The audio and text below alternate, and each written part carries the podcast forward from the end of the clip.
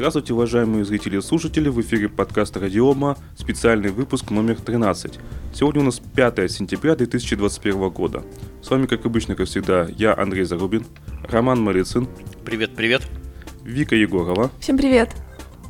И специальный гость этого выпуска Олег Чуркин. Да, всем привет. Олег э, является спикером э, Moscow Python Conf 2021 года. Это профессиональная конференция для Python разработчиков. И Олег там будет представлять свой собственный доклад под названием «Сказ о том, как мы Python микросервисы для облака шаблонизировали». Олег, расскажи, пожалуйста, чем ты занимаешься, кто ты вообще? Да, на данный момент я занимаюсь э, руководством разработкой пока еще небольшого проекта внутри крупной компании Kiwi.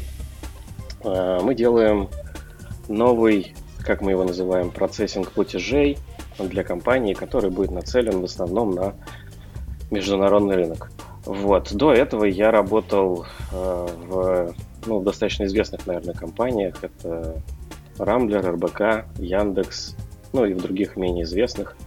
До Киви я работал э, техлидом в американском стартапе, где мы тоже запуска- запускали финтех-продукт и запустили его успешно.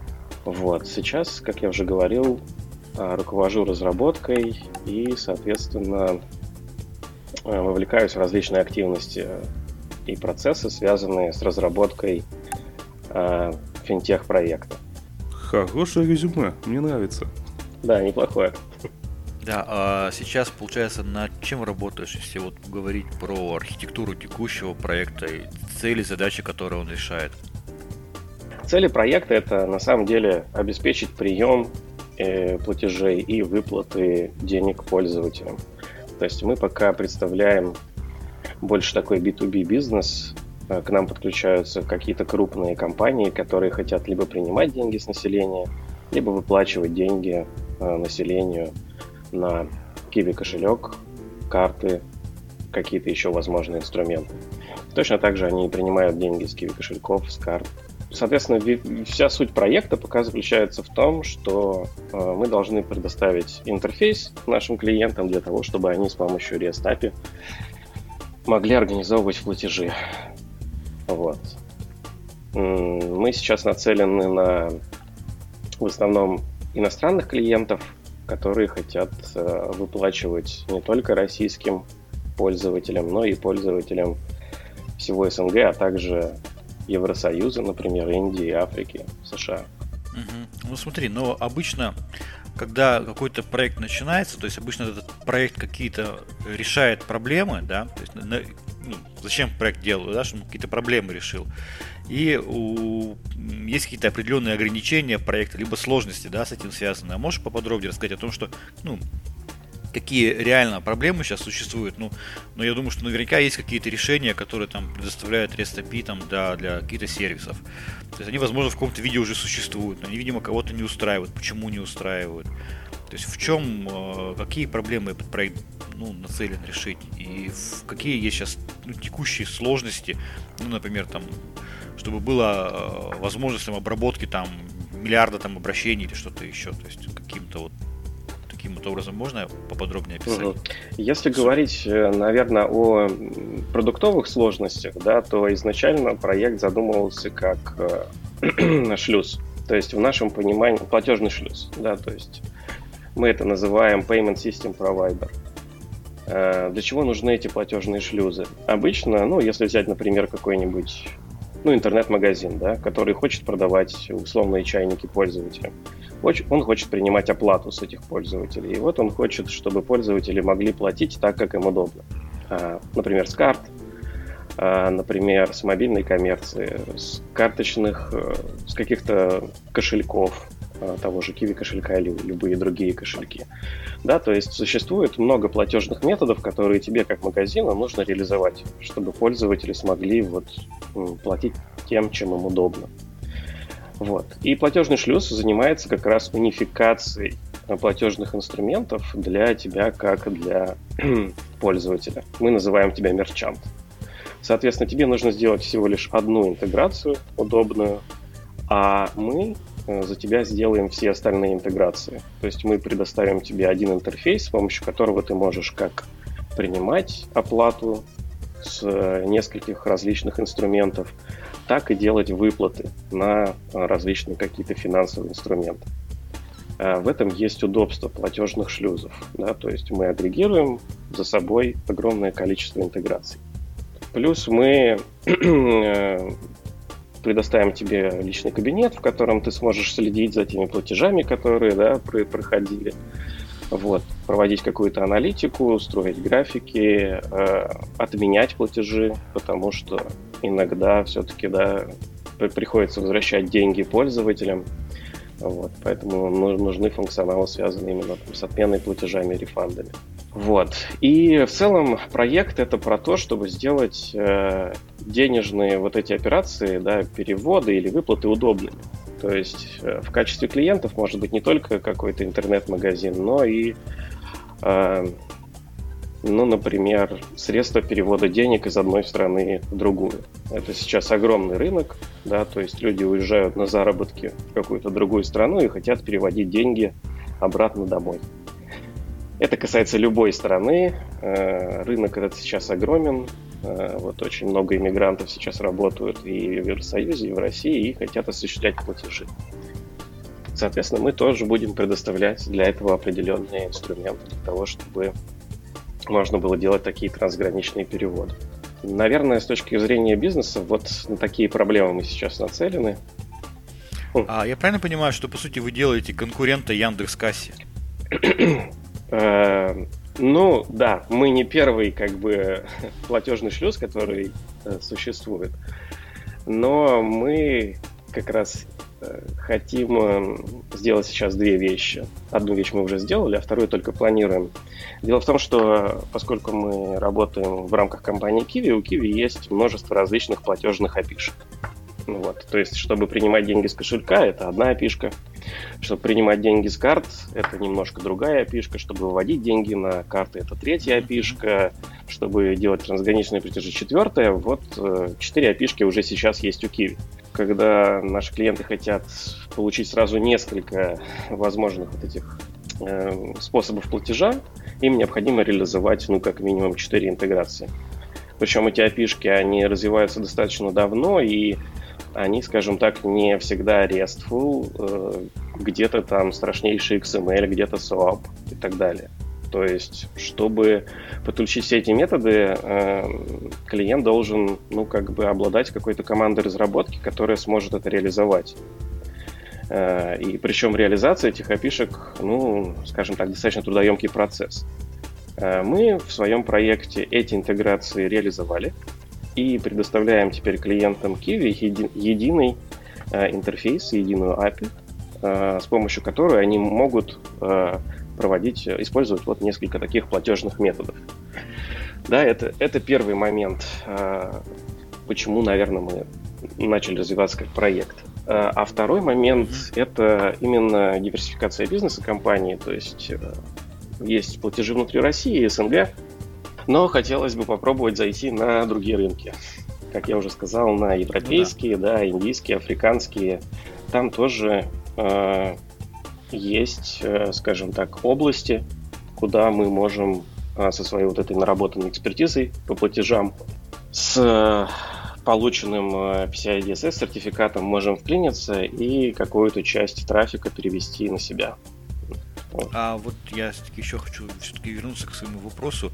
Есть ли какие-то требования или там, я не знаю, ограничения по проекту? То есть не, не более того, не менее того. Ну, просто с точки зрения понимания сложности проекта. То есть цель, задача, она понятна. А просто хотелось бы поподробнее для нас и для слушателей э, дать параметры проекта с точки зрения его сложности. Угу. То есть там ну, понятно, да, то есть э, какое-то количество обращений должно быть минимально обрабатываться, или там скорость обращений. Наверняка же какие-то есть технологические фишки, которые закладываются для того, чтобы проект стал интереснее с точки зрения а, потребления или там по сравнению с другими конкурентами. Угу. Или это... Да, ну, э, на самом деле, наверное, самое главное конкурентное преимущество, которое может быть у проекта для э, клиентов, э, наверное, самое главное это размер комиссии. он, знаешь, не имеет отношения, наверное, к техническим деталям, mm-hmm. а скорее к бизнесовым. И mm-hmm. многие, на самом деле, наши клиенты, они имеют несколько интеграций, не только с нами. То есть всегда есть backup-шлюзы, да, backup-варианты или э, какие-то наши, условно говоря, конкуренты предоставляют э, лучшие условия по каким-то типам платежей. Поэтому э, клиенты, они всегда выбирают, где э, получше с комиссией, да, комиссия меньше, потому что они будут меньше терять на проведении платежа. Mm-hmm. Э, да, то есть бизнес-модель платежных шлюзов, она в основном пока построена на э, как бы сборе комиссии с каждого платежа, очевидно. Мы занимаемся его проводкой. Вот. Поэтому, наверное, это, наверное, основной такой момент, да, за счет которого существует какая-то конкуренция. Технологические же э, вещи, да, они э, скорее связаны с удобством подключения, то есть насколько удобно API, насколько просто с ним интегрироваться, э, с количеством функционала. То есть если, например, у платежных шлюзов там, а, а, там у, у кого-то 10 платежных направлений поддержано, у кого-то 5, да, соответственно, с 10 платежными направлениями можно покрыть больше аудитории сделать большую конвертацию да, пользователей для своего какого-то проекта. Вот. Э, но это тоже скорее тоже бизнесовый вопрос. Эм, удобство API, наверное, можно отнести к какой-то технической конкуренции, да, то есть все хотят видеть, наверное, сейчас REST API-шку JSON-чик, все хотят видеть наличие, ну, не все, но многие, многим там хочется видеть хорошую документацию, по которой ты все прочитал и понял, как подключаться. Не лишним, будем, не лишним будет, конечно, наличие SDK, то есть если у шлюза есть э, какие-то библиотечки SDK под различные языки программирования, да, то клиентам, по сути, не нужно будет самим ничего программировать, а взять только наш SDK, настроить его у себя в проекте и пользоваться. Вот. И, ну, скажем так, количество обрабатываемых платежей тут э, это не совсем, как бы, это не какое-то ограничение. Просто вот сколько есть платежей, столько ты и должен обработать. То есть, если тебе дают много платежей, значит, ты должен обработать много. А как ты будешь этого достигать, э, а это, это уже как бы проблемы шлюза. Будешь ли ты да, настраивать какой-то скейлинг дополнительный, планировать его, ну, то есть вы, вы ожидаете какой-то highload у себя, грубо говоря, на шлюзе? Это же э, логично? А, здесь есть такой момент, что highload, он по-разному может быть представлен. угу. Когда я работал в компании Rambler, и у меня спрашивали, а есть ли у вас в компании Rambler highload? Я говорил, ну вот у нас есть Лента.ру, такой проект. Там, условно, например, ну не знаю, 2000 RPS в секунду падает, допустим, на Лента.ру. Это Highload? Все говорят, ну да, конечно, такое огромное количество RPS, ну как же это кажется в high-load? Да, э, все верно. RPS огромное количество, оно приземляется на Nginx, который из кэша достает э, статьи ленты.ру и отдает пользователю. То есть на самом деле до бэкэндов на Ruby, которые генерируют странички, доходит ну, совершенно там небольшое количество RPS, может быть 10-20 а это уже сейчас в наше время 10-20 RPS, ну, такая ничего особенного нагрузка. Вот, поэтому вроде как Highload может быть в разных местах, и конкретно в платежных шлюзах он, наверное, не в количестве RPS э, рассчитывается. Э, как выясняется, в общем-то, люди намного реже платят, чем проверяют новости или смотрят там, сообщения в мессенджерах. Ну, Угу. Просто можете посчитать, сколько раз в день вы совершаете какую-то платежную транзакцию. То есть это не прям супер такой большой объем данных. Вот. И скорее э, highload начинается уже после того, как мы приняли от вас э, ну, как от клиента, ну, конечно, запрос. Да, я, я про, про, про вашу часть да, говорю. Да, то есть внутри нужно сделать много разных действий с этой транзакцией. Поэтому мы тут скорее используем метрику TPS, то есть Transaction per Second, то есть сколько наш наша система может транзакции в секунду обработать, потому что с каждой транзакцией нам нужно выполнить очень много различных действий. Проверить ее на, э, на антифроде, проверить ее в транзакшн мониторинге, да, отослать ее в платежную систему, сделать много вызовов между сервисами.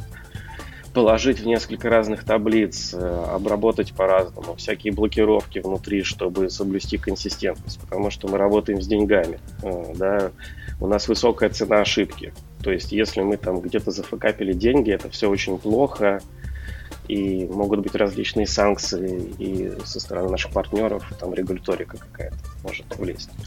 Вот, поэтому основное... Ну вот я смотрю сейчас, извини, извини, перебью. Да. Я сейчас смотрю э, по визе, у них там в максимуме 24 тысячи транзакций в секунду. Вы тоже к этим же будете показателям стремиться? А это ты где смотришь, прости? В Google я вбил Visa Transaction per Second, а. и там в среднем 1700, но было 24 тысячи в секунду. Вот, вот хочу... смотри, это, это вся виза. Да? Виза это... Да, конечно, я понимаю. Да, это МПС. То есть это, ну, международная платежная система. Я понимаю. Да, вот, да, да. Представь, какой, ну, какой объем трафика вот мы можем предложить, как один из шлюзов, который вот работает, просто занимает какую-то часть рынка. Например, не секрет, ну, уже не секрет, что э, Kiwi, э, как, э, в принципе, один из... Ну, это, это... Kiwi тоже занимается, естественно, платежами э, различными, причем не всегда очевидными. И вот все платежи, которые проходят через процессинг Kiwi, вообще все, э, это платежи э, там, на кошелек, с кошелька, э, это эквайринг, который у нас покупает кучу партнеров, то есть мы еще выплачиваем на карты, снимаем деньги с карт. Это оплаты всяких ЖКХ, интернета, пополнение различных счетов – то, что у вас в ваших банковских приложениях, наверняка у вас есть приложение какого-нибудь банка, и вы там видели функционал оплаты счета. Да, там, и даже не одно. ЖКХ, там ГИБДД, вот. Э... А сейчас все это, по-моему, предлагают уже. Да, да, да. И, конечно, вот, э, скажем так, я не могу называть конкретные банки, но большинство банков э, реализовывают вот этот функционал через кивишную API. есть такой продукт Kiwi XML. Как... А, то есть это не они сами? Нет, нет. Вот. Дело в том, что, если вы помните, да, наверное, многие помнят Kiwi как по бизнесу с терминалами. Да, и вот вы могли подойти к терминалу, и там вот куча различных провайдеров можно оплатить. Вот, и вот этот бизнес терминалов, он сейчас трансформировался в отдельный продукт. То есть теперь вы не на терминалах платите, а заходите в свое банковское приложение, ну или что-то там, и платите оттуда. Но API-шка-то наша. Вот. И mm-hmm. да, и все вот эти платежи, которые проходят через Киви, э, ТПСов там сейчас 30 в секунду. Только в Киеве. Вот всего 30 ТПС. Mm-hmm. Вот. Ну, по сравнению с 14 или сколько там, 24 тысячи у, Маси, у, у визы. Да, то есть это, это небольшая достаточно, ну, я имею в виду, что конкретно с количеством mm-hmm. транзакций, да, вот она кажется небольшой, эта нагрузка. Но за счет того, что внутри с, с этими данными происходит много всего. Э, вот. Э, вся эта нагрузка сконцентрирована, хайлот, он внутри системы сконцентрирован. То есть между разными сервисами, базами данных и так далее. Вот. Потому что это все нужно хранить, обрабатывать, э, причем определенным способом. Вот. Мы хотя бы хотим сейчас да, стремиться хотя бы к такой нагрузке, то есть хотя бы дойти до нагрузки типа Kiwi, когда мы сможем обрабатывать 30 э, транзакций в секунду. Вот 30 транзакций в секунду это сколько это миллионов э, в месяц будет? Ну, несколько, да, это будет несколько миллионов, наверное, транзакций в месяц. Вот смотри, а, примерно поняли по проекту. Вот у тебя доклад э, посвящен шаблонизированию. Угу да, а вот это как-то э, связано с текущим проектом? Почему, зачем нужно шаблонизирование, там, например, в, в, в рамках текущего проекта? Можно тогда поподробнее про это рассказать? Да, конечно. Э, как раз текущий проект, он зародился с того, что определенным образом у нас появились э, исходники другого такого подобного шлюза. Да, то есть компания приобрела исходники у другой компании, и таким образом просто хотела немножечко сэкономить на ресурсах, которые потребуются для разработки вот своего решения дополнительного. Поэтому, когда я попал на проект, э, у меня были, условно говоря, несколько архивчиков с исходниками. Вот. Выяснилось, что исходники это просто набор микросервисов, которые были запущены да, в другой компании, И, э, ну, то есть там около 10 где-то сервисов. Вот. Это просто код, никакого коробочного решения там не было. Условно говоря, этот код просто скопировали с каких-то машин и прислали нам. Вот. И моей задачей э, в самом начале э, стояло развернуть вот этот набор сервисов э, да, внутри инфраструктуры Kiwi и как бы сделать так, чтобы этот проект начал функционировать внутри инфраструктуры Kiwi. Вот. Тогда уже э, в Киеве активно внедрялся Kubernetes, да, как оркестратор. И ну, мы договорились, что этот новый проект уже будет развиваться внутри Кубера.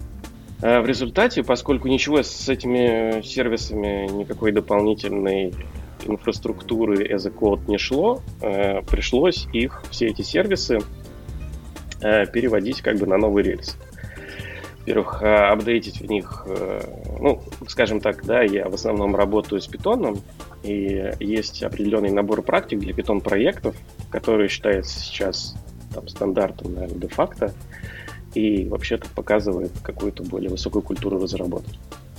Поэтому я эти исходники и параллельно набирал команду, и эти исходники переводил на новые, так сказать, рельсы и сделал так, чтобы их было возможно, эти проекты, задеплоить в Кубер. Вот, поскольку появлялись новые разработчики в команде, да, э, нам было... То есть тут такой нюанс. Появлялись новые разработчики, но ресурсов на то, чтобы, например, нам воспользоваться Э, каким-то своим отдельным выделенным человеком, который будет заниматься диплоем инфраструктуры, у проекта пока не было. Поэтому я решил, что неплохо бы было нам сейчас подумать над тем, как мы можем культуру DevOps, э, воспользоваться культурой DevOps для того, чтобы мы как разработчики смогли сами эти сервисы э, деплоить на различные окружения, в том числе и на продакшн. Вот. Из этого родилась идея, что неплохо бы создать какой-то заранее известный, понятный всем шаблон э, для сервисов, который будет внедряться в каждый сервис и в новые возникшие сервисы. Этот шаблон будет представлять из себя набор необходимых файлов, которые, во-первых, будут помогать разработчику разворачивать этот сервис локально, для того, чтобы его разрабатывать, там как-то потестировать. И в то же время э, чтобы разработчик мог самостоятельно развернуть этот сервис на различных environment окружениях. Три окружения — это testing, staging и production. Вот. В результате чего родилась идея с э, разработкой общего шаблона для одного сервиса, обкатки его, э, полировки, да, и потом внедрение этого шаблона в другие сервисы by example, чтобы их можно было точно так же легко раскатывать. Вот. Поэтому мы инвестировали какое-то время в этот шаблон, и вот как раз про его содержимое, да, и с какими челленджами мы столкнулись, когда разрабатывали этот шаблон, я как раз расскажу в своем э, докладе на Moscow Python Con. Э, вот. То есть такой тизер. Да, да, да. Э, что, наверное, я упомяну сейчас, да, что э, это то, какие бенефиты мы получили Э, после того, как этот шаблон был продуман и внедрен во все сервисы. Да. А, подожди, извини, пожалуйста, я хотел уточнить, а что значит э, культура DevOps? Что это такое? Ну, да, это такое... Ну, все, все, все, все, называть, все называть инфраструктура как код. Что ты сделал и говоришь, это вот инфраструктура как код. И все, ты уже DevOps. Да. Нет, он упомянул именно культуру DevOps. Вот, то есть есть какой-то, не знаю, культура какая-то. Что это?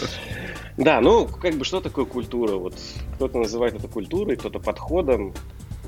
Это набор практик, да, я вот я так перед собой вижу, да, и в принципе, наверное, многие крупные компании также это объясняют, что культура DevOps это набор определенных практик, которые, э, скажем так, связывают команду э, development и operations, да, то есть э, если заглянуть немного в прошлое, то у нас были как бы разработчики, а были, ну, условно говоря, админы. Или, если прям круто называть, operations. Да, и разработчики писали код, э, потом этот код как-то передавали админам, а там что-то дальше происходило. как-то... В общем, команда внутренней интеграции проекта. Да, вот. Сейчас э, в связи с вот повсеместной распространенностью вот этого agile подхода, гибкости и так далее, соответственно, внедряются и э, во все вот разработческие процессы внедряются ну, более гибкие подходы. Вот DevOps как культура, она описывает несколько таких подходов, которые как раз Э, позволяют э, немножко сблизить вот эти две команды, э, developers, developers и operations, и, скажем, скажем так, немножко, во-первых, пошарить опыт между ними, да, чтобы и разработчики, и operations понимали, как вообще строится полный релизный цикл продукта, начиная от описания кода и заканчивая его деплоем в productions. Плюс дополнительная автоматизация всего этого процесса, чтобы э, во-первых, э, снизить количество какого-то, какой-то человеческой ошибки в этом процессе и снизить время ожидания бизнеса. То есть раньше примерно процесс выглядел так, что разработчик заводит тикет на operations, типа задеплойте мне вот это. Да, и когда этот тикет э, пойдет в работу и когда, собственно, релиз э, будет в продакшене, уже никто не знал.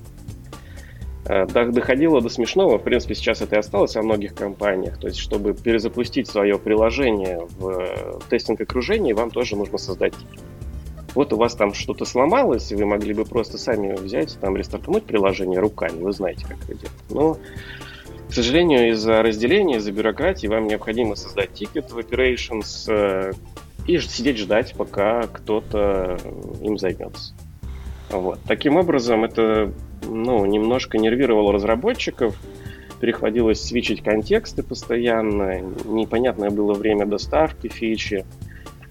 Вот. Э, соответственно, с помощью этой культуры и практик, которые она предлагает внедрять, да, мы изначально, да, если есть возможность, хотели прийти к тому, что э, весь процесс, э, весь релизный цикл продукта во-первых, разработчик понимал, как он происходит, да, чтобы, ну, чтобы он мог понять, какие где могут произойти ошибки, да, что может пойти не так.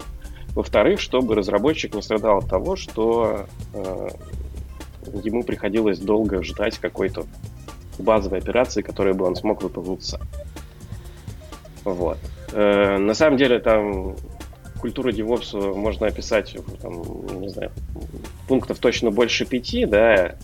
Э, наверное, один из интересных пунктов это как раз то, что как раз operations должны давать э, в начале какой-то высокий credibility, есть такое слово, ну, э, доверие должно быть к разработчику, да, потому что обычно раньше был такой небольшой, такая стена, то есть Operations думали, что разработчикам нельзя ничего вообще никаких доступов давать, еще придут, разломают все, а нам потом править. Во-во, я полностью согласен. Вот, э, как раз, так и было. да, как раз вот эта культура, она прямо отдельно подразумевает, что не нужно бояться ошибок. То есть нужно сделать так, чтобы ну, никто не боялся ошибок, ни, ни, никто не боялся ошибиться. Ошибки бывают, да. Такое будет в самом начале и обязательно будет где-то в середине, и в конце тоже могут быть ошибки, да, и задача э, в целом подхода так, чтобы все поняли, какие ошибки могут быть, не боялись их, реагировали на инциденты по этим ошибкам и автоматизировали свою работу так, чтобы исключить возможность ошибки вот из-за человеческого фактора. Вот. И в итоге мы э, частично пришли к тому, что в своем локальном таком стартапе внутри большой компании Эту культуру немножечко нам удалось построить. Ну, э, как только мы говорим о DevOps, да, там всегда возникают вот эти вот continuous integration, да, подходы continuous delivery, continuous deployment. Ну, вот хотя бы до continuous deployment мы э, не дошли, да, до continuous, но до continuous delivery мы все-таки дошли. То есть сейчас у нас э, разработчик может пойти и по кнопке сдеплоить в продакшн. Все. То есть в нашем конкретном проекте, вот внутри Киви, э, вот такое сейчас возможно. Вот. В самом Киви такое сейчас невозможно, потому что деплоит на продакшн определенный человек в определенный слот времени. А, ну, посмотрим, как у нас это будет развиваться. Да? Мы пока относительно небольшой проект. Э, посмотрим, как нам удастся, выдержим ли мы там, с ростом нашего проекта э, все еще вот эту культуру, будем ли мы поддерживать, или что-то пойдет, возможно, не так и как-то перевернется в другое направление. Наверное, начальству, как обычно, захочется больше контроля и и вот тогда появятся тикеты, тики, на тикеты. Больше, больше, это называется больше управляемости, да, больше там какой-то прозрачности, там, да, предсказуемости. Да. Ну да, скорее всего, в какой-то момент э, кто-то из разработчиков задеплоит, возможно, что-то не то или что-то пойдет не так. Мы получим инцидент, проведем э, ретроспективу этого инцидента. И, на... Появится регламент. да, появится регламент. Э, отберутся права у всех разработчиков на деплой, останутся только у конкретных, ну и дальше понеслось вот это. Ну, в общем, мы все да. уже все знаем. А, да, а дальше, чтобы что-то опубликовать, нужно заявку оформлять?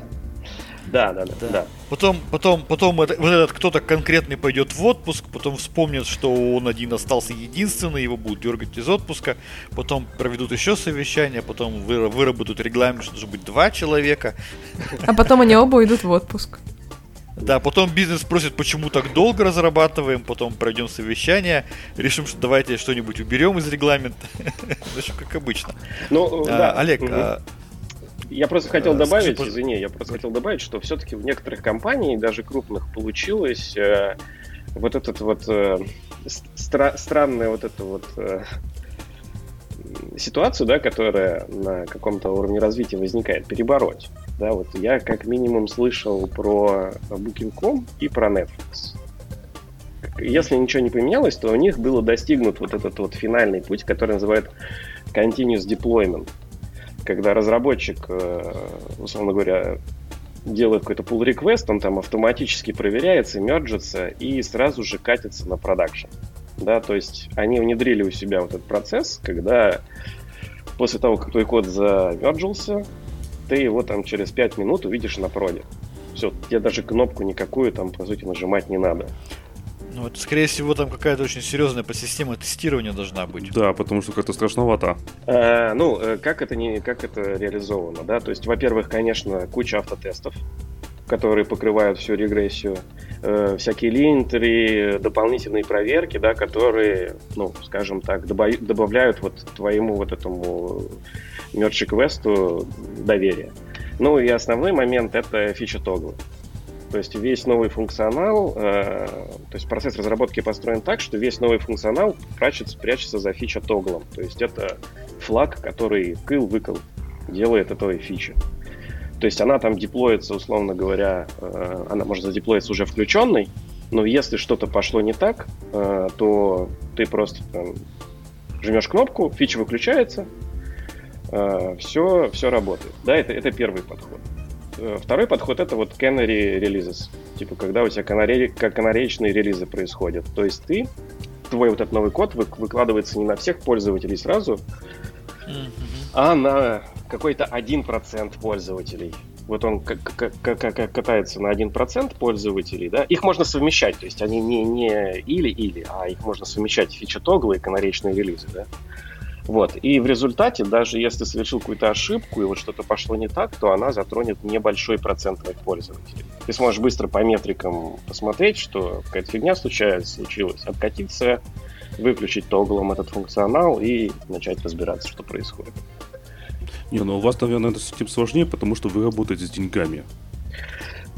Да, это опаснее. Это опаснее, да. Э, но, как бы, да, несмотря на то, что цена ошибки высока, да, то есть, э, да, если мы потеряем много транзакций, ну, как потеряем, они, например, зарежектятся, да, мы их не запроцессим, то это может быть очень там большой для нас и наверное, авторитетный такой ишью, да, такой с нашим авторитетом связан, да, с тем, что мы не смогли запроцессить и с тем, что нам потом с этим разбираться. Но в теории, да, если мы можем катнуть функционал, например, на партнера, который генерирует одну транзакцию в минуту, на одного единственного партнера, да, и посмотреть, как там у него все это работает, допустим, то такое возможно. Да, мы можем потерять одну транзакцию в минуту. На самом деле тут есть некий запас, да, э, все-таки по разным причинам от нас не зависящим, то есть от нашего шлюза, разные платежные системы, с которыми мы интегрируемся, могут любой платеж отреджектить. по разным, причин, по разным причинам, да, то есть мы тут э, как э, прокси работаем, да, поэтому мы не можем на них повлиять. Поэтому в действительности, да, э, платежная система может отреджектить платеж, потому что вы используете странную карту, например, которая под санкциями. Или вдруг их антифрод-система, которая базируется на каких-то нейронках, немножечко тупанула и решила, что вот ваш конкретный платеж это скорее антифрод, чем ну, какой-то фрод как них, да, чем не фрод. И тоже могут реджектить. Поэтому такое бывает. Ну вот да, мы сейчас заговорили про опасность, и вот э, следующий у нас вопрос был запланирован.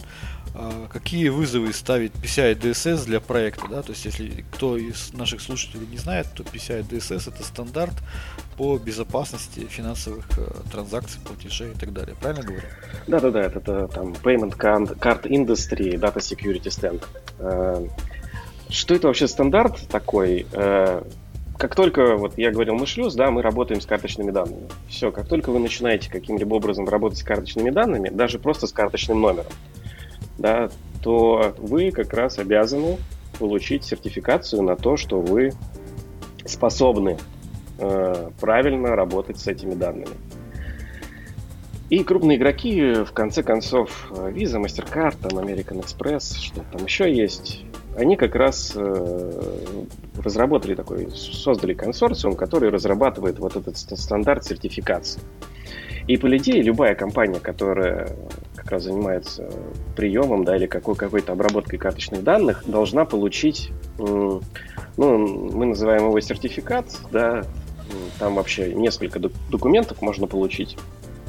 Attestation of Compliance, э, вот, или там Report of Compliance. Грубо говоря, документы, которые подтверждают, что вы можете процессить карточные данные. Эти документы могут потребовать от вас банки и другие партнеры, прежде чем вас подключить куда-либо. И нашему проекту, соответственно, тоже пришлось э, получать эту сертификацию. Э, вообще, на самом деле, там есть несколько уровней, несколько уровней этой сертификации, зависит от количества платежей, которые вы процессите. Ну, в целом, вот самый мощный уровень, да, level 1, это даже сейчас, по-моему, если вы процессите больше 6 миллионов карточных платежей в, в год. То есть это в год. Если вы поделите это там на 365 дней, да, то в день там, ну, относительно, может быть, получится смешная цифра. Вот, но даже вот с таким количеством платежей вам необходимо, да, получить первый уровень. Там их, по-моему, всего 4. вот, и чтобы получить такой сертификат э, для нашего проекта, да, мы, ну, в общем-то, процесс примерно одинаковый у всех. Это обращение в специальную компанию, которая является таким сертифицированным аудитором вот Visa или MasterCard, то есть у которых есть... Или можно сказать, скорее всего, ли, лицензированным аудитором. Да, да, да, лицензированным аудитором. Ну, можно и так сказать. Вот. То есть вы обращаетесь в такую компанию, в России тоже есть несколько таких компаний. Мы обратились в одну из них для того, чтобы она провела аудит нашего проекта, дала нам рекомендации, как, э, собственно, нам, что нам нужно исправить, чтобы получить этот сертификат. Да? И эта же компания проводит э, тестирование проекта на различные, ну, penetration testing, грубо говоря, на различные угрозы, на проникновение. Вот. После чего, если мы все исправляем, все делаем, как просит аудитор, э, нам в конце концов выдают вот эти документы, Attestation on Compliance и Report on Compliance, которые говорят о том, что мы прошли эту сертификацию. Вот, и э, на самом деле это был очень такой челленджинг Э, да, для нашего проекта. Я впервые получал этот сертификат, э, и это действительно оказалось достаточно такой муторной и ну, с трудоемкой работой, чтобы его получить.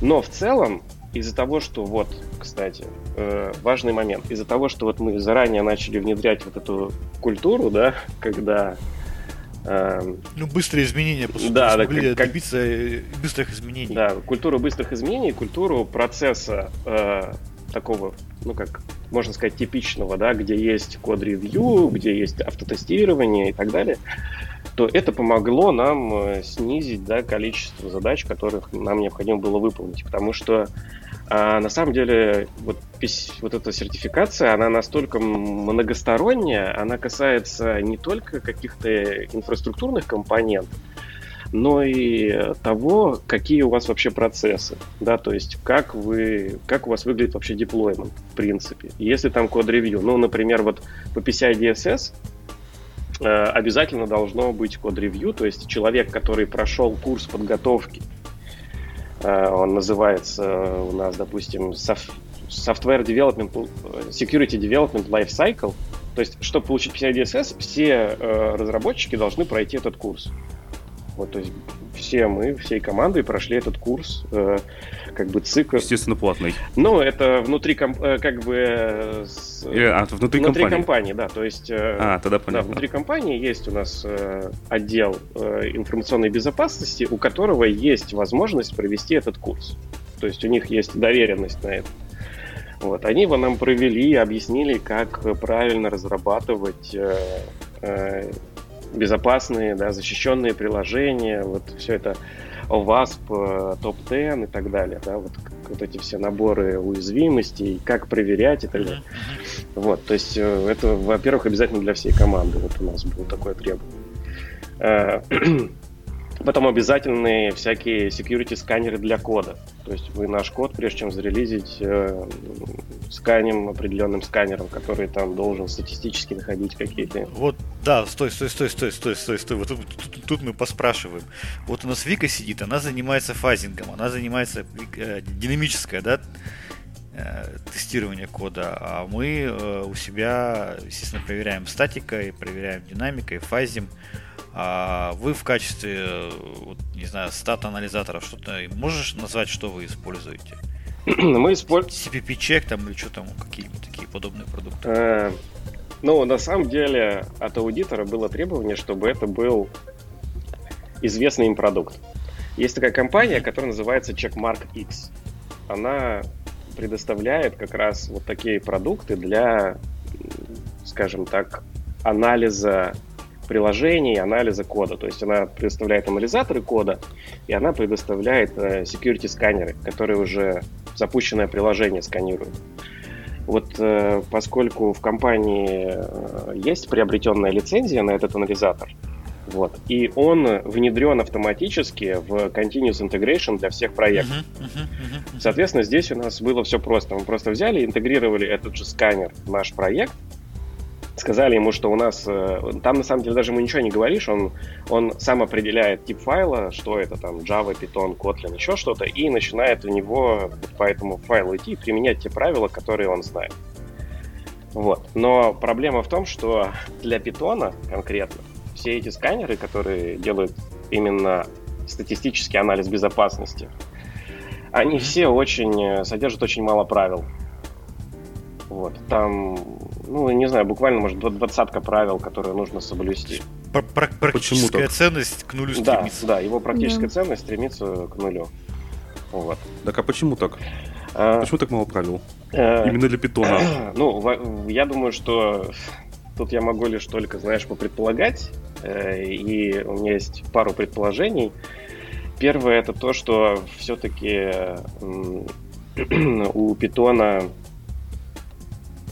Python это динамический язык, да, то есть у mm-hmm. него все-таки э, дина, возможно динамическая типизация э, по сравнению с языками статической типизации типа Java и э, там, C++, да, и C, там еще что-то. Э, проще написать такой алгоритм, который сможет, э, скажем так, какие-то ну, дополнительные ошибки найти, да, то есть там ну, какое-нибудь либо переполнение, да, выход за границы, null pointer exception и так далее. Вообще в этих статических, э, статически типизированных языков очень много таких проблем, которых в питоне, ну, просто нет, да, например, там все проблемы работы с памятью, да. Почему сейчас тоже Rust становится популярным? Потому что там тоже эти проблемы постарались убрать. Многие эти сканеры завязаны именно на появление вот таких вот проблем работы с памятью, да, проблем неправильной э, обработки данных от э, пользователя, проблемы использования библиотек, которые э, скажем так, могут и содержат уязвимости при чтении какого-нибудь XML или YAML, там, например. И всякие такие детекты, там, э, например, э, вот питоновский сканер, вот если он видит у тебя IP-шник 127.001 в коде, вот где-то у тебя написан вот этот IP. Вот он его детектит и говорит, э, типа, есть правило, ворнинг, правда, слава богу, ворнинг, что, типа, не рекомендуется использовать вот этот локальный биндинг к локальному IP-шнику в приложениях. Но он не знает, как используется этот API. Он просто его по регулярке нашел у тебя в коде uh-huh. и такой говорит, ой, что-то у тебя там плохо написано.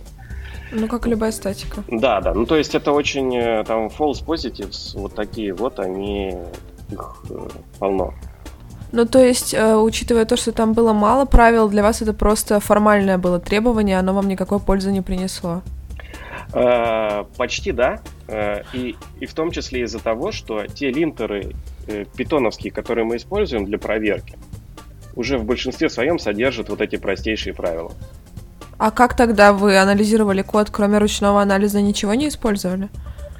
Uh, ну вот, например, мы используем тот же самый PyLint и всякие плагины к Flake 8. Это питоновские библиотеки, которые позволяют проверять код на вот как раз на по различным правилам, например, что он правильно отформатирован, там в нужном месте используются нужные символы, или где-то что-то не используется.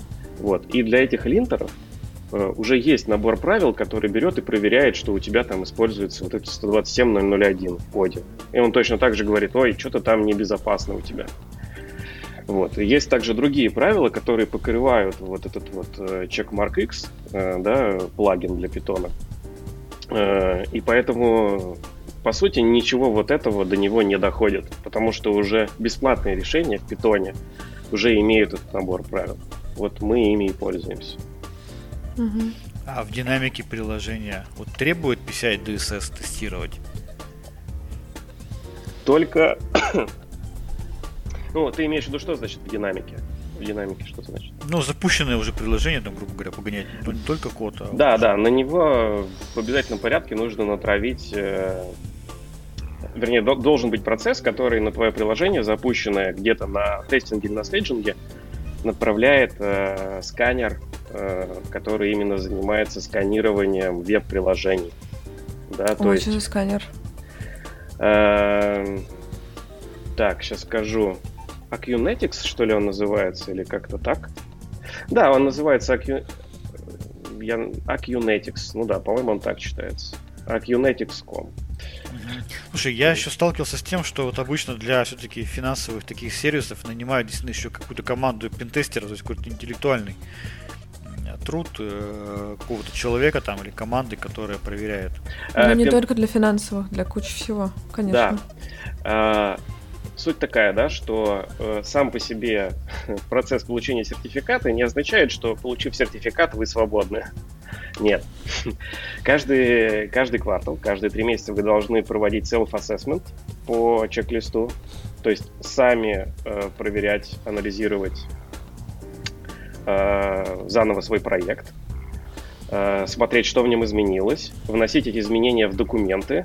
То есть для получения сертификата мы создали около 30 различных документов с различными описаниями, Э, описаниями политик, всех компонентов, правилах фаерволов, э, доступа к ключам, э, шифрования. Вот, мы должны каждый квартал проходить по определенному чек-листу и смотреть, что у нас изменилось, и обновлять документы. А каждые полгода к нам приходит наш э, аудитор, который получал, который выдавал нам сертификат, и смотрит еще раз наши документы, проверяет, что у нас все действительно много было заполнено, и проводит penetration testing. То есть каждые полгода наш проект э, penetration testing проводится именно самим аудитором. То есть мы даем, то есть пен, пентестеру даем доступ, типа говорим, вот айпишники, иди ломай. И он, используя различные тулзы, пытается найти бреши в приложении. Блин, вроде звучит Ну, есть очень секурно. Но про- как же тогда такие сервисы взламывают? Как бы ситуация может быть вообще связана с человеком. Мгм. То есть вот если у человека есть доступы к какому-то ключу, и он каким-то образом потерял свой ноутбук, не сообщил об этом, или установил что-то на свой ноутбук, или его целенаправленно ломали. То есть прямо вот, э, ну обычно, мне кажется, крупные утечки происходят от целенаправленных взломов. То есть э, ломают компанию целенаправленно, находят человека или людей. А в Киеве постоянно приходят фишинговые рассылки, то есть на корпоративные e-mail, да, там приходят э, э, брендированные Киви письма с просьбой, типа, вот новое мероприятие, там, перейдите по ссылке, чтобы зарегистрироваться. Ты заходишь, тебя просят ввести пользователей пароля, ну, а ссылка с фишинговым домиком. Вот, то есть э, чаще всего, мне кажется, это какой-то целенаправленный взлом. Э, остальные истории связаны с тем, что, скорее всего, кто-то что-то не углядел. Вот э, где-то либо больших э, из-за большого количества инфраструктуры, да, получилось так, что какое-то приложение, которое смотрит в интернет, все-таки оказалось уязвимо, сканер, может быть, это не распознал, или это какое-то zero day уязвимость, то есть они знают только ограниченный круг вот этих лиц, которые ее нашли. Вот. И еще не вышло никаких патчей, и сканеры они не знают, а она вот уже в запущенном сервисе имеется. И тогда их, наверное, через Zero Day. Вот. А скажи, пожалуйста, вы каким-то образом какие-то готовые облачные сервисы используете у себя вот для проекта, для вот реализации такой вот реш- ар- э, вашей архитектуры? Типа Google, там Яндекс облако, Google. А, да, конечно, там история была такая, что мы сначала э, думали хоститься в кивишной инфраструктуре, в кивишных дата-центрах, но потом выяснилось, что поскольку мы хотим э, еще на международный рынок, да, и там различная регуляторика, например, э, GDPR, да, тот же самый. Мгм, мгм. Вот, и, к сожалению, не получится все захостить в России. Э, Вот. В России не получится все захостить, и было принято решение выбирать дру- другое какое-то внешнее облако для компании и переносить все сервисы туда. Ну, вот так получилось, что мы нашли партнеров именно по Google Cloud. Там были даже в офисе Google э, м, Moscow. Ну и сотрудники Гугла приезжали к нам в офис. В общем, э, э, также, также там мы сравнили стоимость э, и то, что нам нужен был именно дата-центр в Европе. Вот, в итоге решили выбрать э, Google Cloud. И А из, из кого, из кого вы вы- выбирали? То есть Яндекс Клауд там участвовал? нет, нет, у Яндекса нет, пока нет, э, ну, на текущий момент нет э, дата-центра в Европе. Все дата-центры Яндекса находятся на территории России. Вот, поэтому российские мы клауды не рассматривали. Ну, вернее, рассматривали, но столкнулись с тем, что дата-центр-то не выбрать. А, э, и выбирали между Amazon, AWS, э, Google, Microsoft Azure и даже был вариант с Oracle Cloud. Да, кстати, я тоже первый раз сейчас услышал. Но а я правильно понимаю, что для россиян э, данные Вот. хранятся именно в России, для европейцев в Европе, для американцев в США? Так? Э, Пока все данные хранятся в одном месте, в Европе. Э, Дело в том, что мы пока, ну, то есть э, мы проштудировали российское законодательство, вот этот ФЗ про персональные данные. Да-да-да. Вот. 151 Да, да. И поняли, что наши данные, которые мы собираем, э, не являются персональными. Мгм. Вот. То есть, как выяснилось, ну, если прочитать закон, вот эти карточные данные, даже если там cardholder приходит, хотя cardholder, вот когда вы заполняете, да, на форме, и он не обязателен, не, не проверяется никем, вот, э, даже если есть card- cardholder, то это не является персонализированной информацией. Это просто карта, чья она, э, непонятно. Если бы мы собирали еще э, ФИО, номер телефона, e-mail.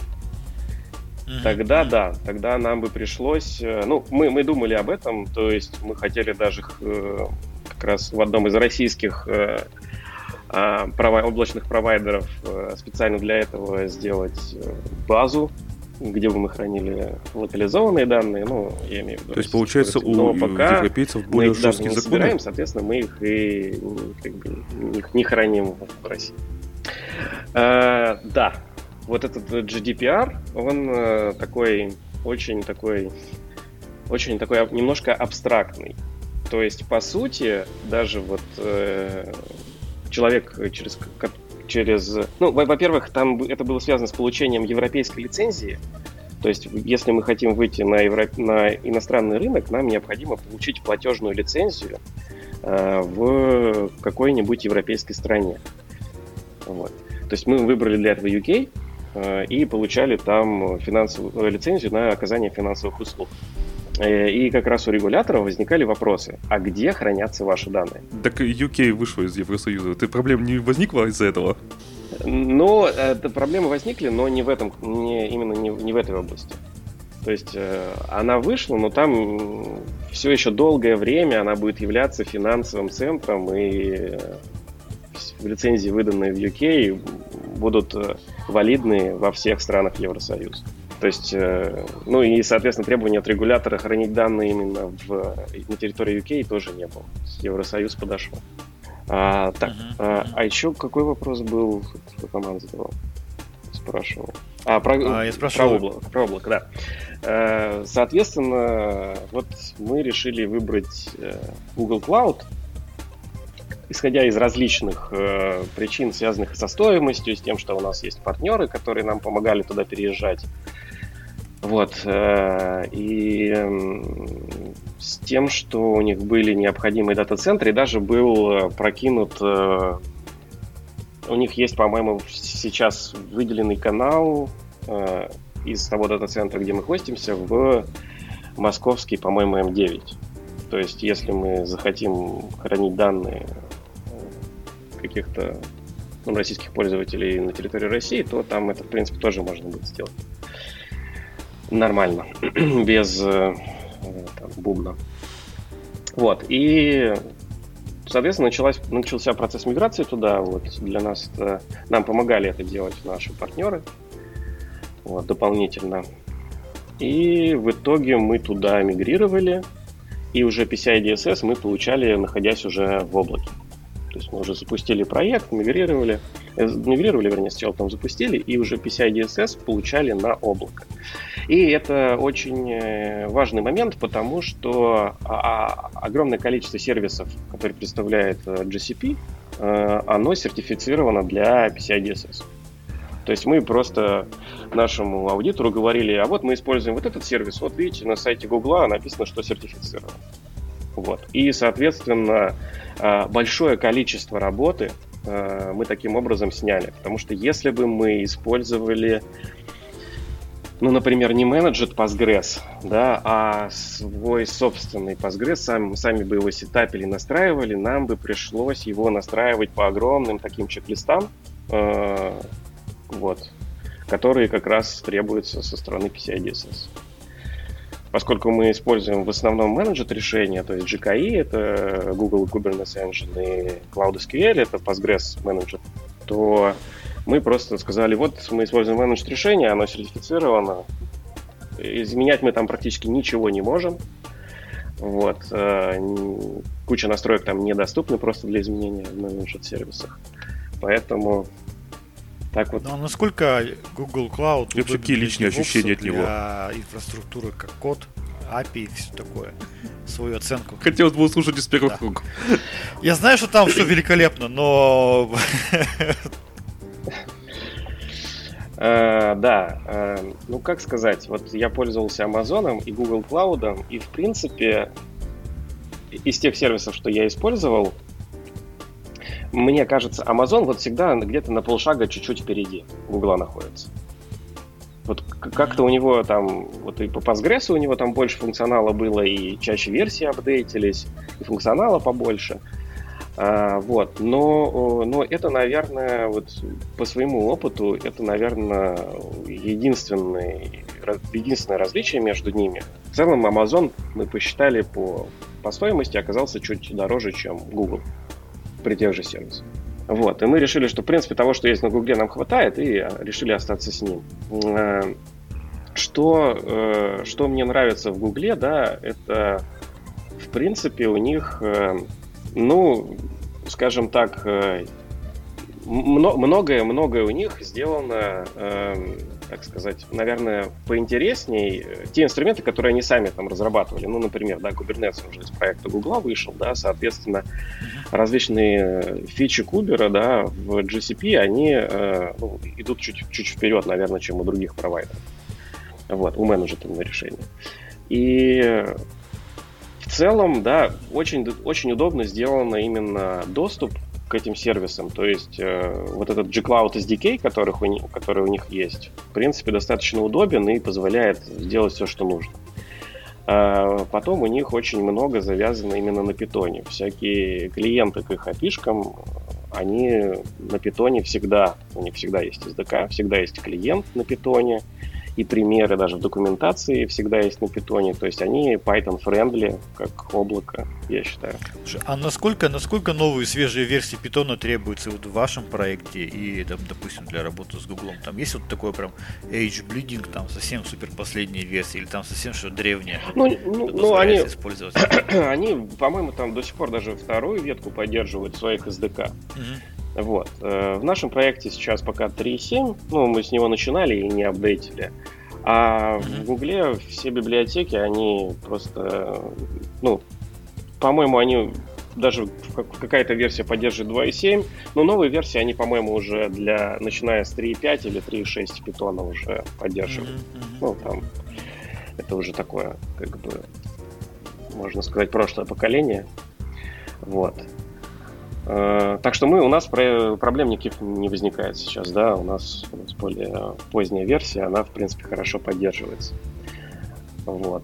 Э, не хватает иногда, ну, то есть вот э, не хватает некоторых стандартных вещей, которые у нашего проекта были, когда мы, допустим, его там, сетапим с помощью каких-то других инструментов. Ну, то есть, если у вас балансировщик Nginx, да, и вы его сами монтейните, то у вас доступно огромное количество настроек. Просто mm-hmm. бомбическое количество настроек. Вы можете и реврайты как угодно писать, и кэширование сделать, и, настроить вообще как угодно, и rate лимит добавить и так далее. Вот, в Гугле балансировщики, которые L7, которые, ну, именно там, ну, HTTP балансировщики, условно говоря, они обладают намного меньшим функционалом. Вот, и даже L4 балансировщики, они тоже не такие продвинутые, как ну, нет такого функционала, который можно было бы достичь, например, с помощью там, каких-то других э, балансировщиков типа Nginx или там э, что то сейчас модно. Candy, Traffic или еще что-то. Вот. Э, поэтому вот иногда сталкиваемся с проблемами, которые вот, э, даже невозможно решить, и приходится идти на какие-то компромиссы. Иногда бывает, что какие-то вещи доступны через API э, сервиса гуглового, но через UI они, они недоступны. То есть там через UI не накликать, а вот через API можно. Ну, уже что-то. Мы используем для поддержки инфраструктуры в GCP сейчас Terraform и... Ну, как, как, как и многие практически, наверное, сейчас. Да, ну там Terraform плюс Terragrant. Да, Terragrant это враппер, который позволяет там несколько э, environment, да, поддерживать с помощью одного и того же кода. Вот. И, ну, что можно сказать про Terraform? Он работает. С помощью... да. Ну, да, мы тоже используем Terraform. Правда, у нас другое облако российское, но тема хорошая. Да, и, кстати,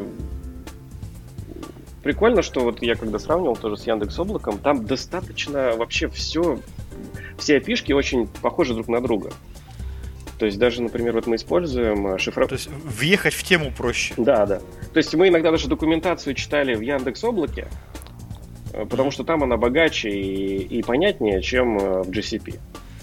Вот. А в принципе, как бы прочитав документацию в Яндекс Облаке, также ты сделаешь и в GCP. В принципе. Вот. И даже иногда Яндекс Облако переиспользует некоторые либо гугловые э, у себя, э, чтобы ты тоже мог легко перейти. Ну или там просто они используют подходы, да, те же самые. Например, вот э, когда нам нужно было шифровать карточные данные, мы использовали там гугловый Key Management Service э, и там хардварное шифрование там библиотечка есть у Гугла для этого, и которая позволяет как раз общаться с сервисами Гугла и использовать шифрование. Вот в Яндекс Клауде прямо написано, если хотите использовать наше шифрование, просто берите ту же самую библиотеку. Вот. Ту, же, ту же самую библиотеку, просто гугловую берите, там другие данные вводите и прям пользуйтесь нашим сервисом э, шифрования. Очень удобно. Слушай, а вот э, давайте вернемся вообще к изначальной истории, когда мы у нас заговорили про конференцию Moscow Python Conf. А, ты можешь просто вкратце рассказать э, про эту конференцию, что она даст э, людям, которые смогут ее посетить? В двух словах хотя бы. Да, ну, э, на мой взгляд, это одна из э, таких крупнейших и интереснейших отраслевых конференций сейчас. Это не единственная конференция, именно заточенная под питон разработчиков, но она одна из крупнейших, и а, у них достаточно всегда на этой конференции а, интересные доклады, много потоков. То есть, а, в принципе, наверное, любой человек сможет выбрать все, что ему по вкусу, особенно учитывая, что есть два дня докладов и есть еще воркшопы различные. Вот, то есть э, можно себе очень интересное расписание составить. Вот. И э, эта конференция, она достаточно хорошей организацией всегда славится. То есть у них очень хорошие организации, все на высшем уровне фактически. Ну, наверное, как у многих конференций Онтика, да, то есть это же целый набор конференций. Вот. Из, из, э, из скедула, ну, из расписания я уже посмотрел для себя какие-то тоже для себя интересные доклады наметил. Вот. Просто часто бывает так, что на моем уровне уже там, скажем, не все доклады на конференциях э, вызывают какой-то интерес. Вот. Но да, в, в этот раз э, есть парочку, троечку докладов, которые показалось мне интересными, и я бы на них обязательно сходил. Ну или посмотрел онлайн. Вот, поэтому ну и плюс мой доклад, конечно же. Ну, это безусловно. Поэтому я... То есть ты там расскажешь, напомним, да, что в своем докладе ты расскажешь про шаблонизацию проекта. Да, но я уже окунусь более подробно в то, что входит в этот шаблон. Э, этот шаблон в основном, там есть какие-то Python специфик вещи, да, то есть которые в Python мире распространены, но и а, в принципе, будут релевантны и для проектов на других языках, то есть там и затронем и конфигурацию докера, и конфигурацию кубера. Вот, это такие больше уже DevOps-related вещи. Ну что, на этой позитивной ноте давайте закругляться. С вами был подкаст Радиома, специальный выпуск номер 13 от 5 сентября 2021 года. С вами были, как обычно, как всегда, я, Андрей Зарубин, Роман Малицын. Пока-пока. Вика Егорова. Всем пока. И специальный гость выпуска Олег Чуркин. Да, всем пока. Спасибо большое, что предложили поучаствовать в подкасте. Очень интересно. Всем пока.